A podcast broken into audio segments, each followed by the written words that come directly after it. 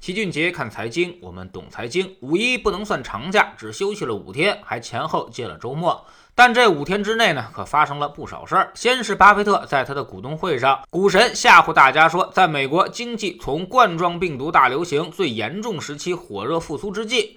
通胀就将成为美国经济最大的风险。还说，由于原材料短缺以及那些保住工作但在封锁期间被禁止在假期等方面支出的人的高储蓄，他投资的公司在一系列领域感觉到了非常严重的通胀。这一度让人们引起了对于资本市场的担忧，因为通胀就肯定要加息。如果美联储加息，那么对股市来说恐怕就不会太好了。就在巴菲特刚刚聊完通胀的时候，美国财政部长耶伦大妈表述更加直白。他说：“如果登哥四万亿美元的计划得以实施，为防止经济过热，可能不得不提高利率。”这话一出，美国股市立马跳水，纳斯达克最多的时候跌了百分之四下去。但是后来剧情又反转了，耶伦大妈又赶紧辟谣，自证清白。那并不是我在预测，也不是我在建议，我是美联储独立性的坚定信徒。如果说有人欣赏美联储的独立性，那么这个人就肯定是我。他还说，我不认为会出现通胀问题，但如果有的话，美联储有能力解决这个问题。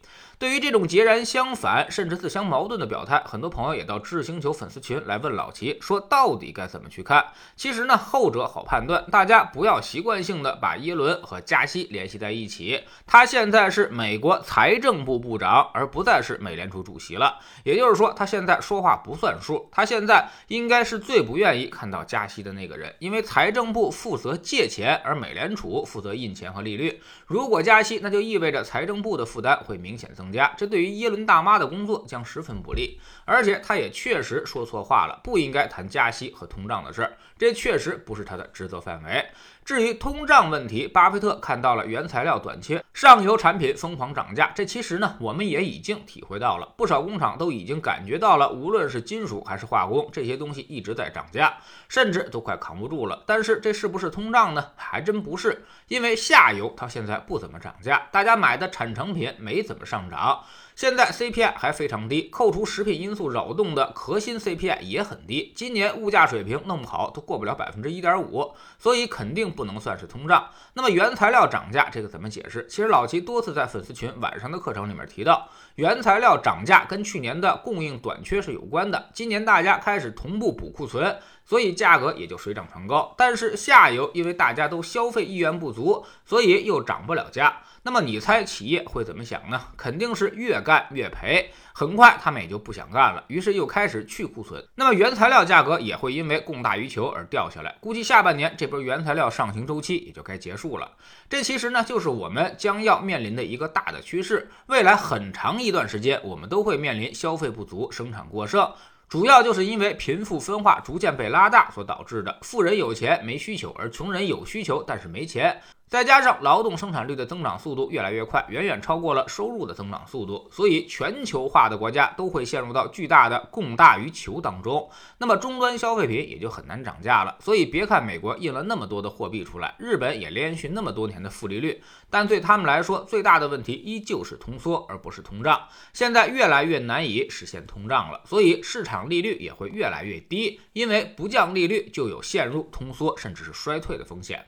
咱们呢比他们好一点儿，但大体上相同。我们虽然没有通缩风险，但是通胀肯定也是不会发生了。一，我们这几年一直就没怎么释放出太多的货币；二，货币价值更多的被房子所锁定了，未来这部分市值只能被消灭，基本上不会再出来了。所以大家可以放心，全球性大通胀肯定是没有的，只会发生在那些没有全球化的国家身上，比如什么委内瑞拉、津巴布韦等等小国。原材料价格上涨，下半年也会过去，不值得太多的担心。至于五月行情怎么看？华尔街呢有句名言叫做 ceiling 也就是五月卖出策略。在一年十二个月份当中，最不被看好的其实就是五月，说的是夏天，大家都想着度假，不想挣钱了，就是玩儿，而无心去做股票。所以呢，很多人可能都要选择卖出股票套现。在五月市场表现就不会太好了。A 股市场也有一句谚语，叫做“五穷六绝七翻身”，可见对于五六月的行情，大家也并不是特别的看好。那么在数据上也能够体现到。确实是这样，有人专门做了一个傻瓜策略，从五月卖出，十月买入，结果长期回报相差巨大。十一月到四月的持仓要比五月到十月的持仓平均年化收益高出百分之七左右，确实有点玄学的味道。这块呢，我们会在今天晚上放在粉丝群里面，详细的给大家讲一下为什么它会这样，这玄学背后的逻辑又是怎么样的。放在今年来说，五月的行情肯定还是以震荡为主，大家不要期待过高。长假期间，美股和港股也都跌了，我们在五月继续调整震荡是一个大概率事件。所以老齐总是强调，不要好了伤疤就忘了疼，市场还并未稳定下来，我们还是要有点耐心。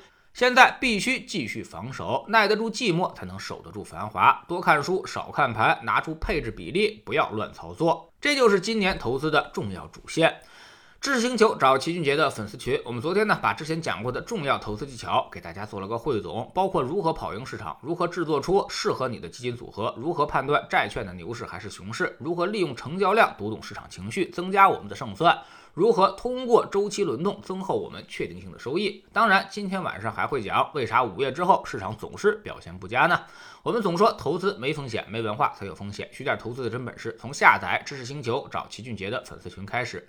在这里，我们不但会给你鱼，还会教你捕鱼的技巧。新进来的朋友可以先看《星球置顶三》，我们之前讲过的重要内容和几个风险低但收益很高的资产配置方案都在这里面。在知识星球老七的读书圈里，我们继续讲高效能人士的七个习惯。昨天我们说到了时间管理的原则，叫做要事第一。大家总觉得忙成狗不赚钱，还无法提高，这其实呢，就是因为你不懂得时间管理，做了很多无效且繁忙的工作，浪费了自己的生命。大家就每天二十四个小时，每天如何分配时间，其实就决定了你的生活状态。下载知识星球，找老齐的读书圈，每天十分钟语音，一年为您带来五十本财经类书籍的精读和精讲。您现在加入，之前讲过的近两百本书，全都可以在星球读书圈的置顶二找到快速链接，方便您收听收看。被这些经典洗脑之后，你的人生会从此不同。读书圈学习读万卷书，粉丝群实践行万里路，各自独立运营也单独付费，千万不要走错了。苹果用户请到老齐的读书圈同名公众号里面扫描二维码加入，三天之内不满意，可以在星球 PP 的右上角自己全额退款。欢迎过来体验一下。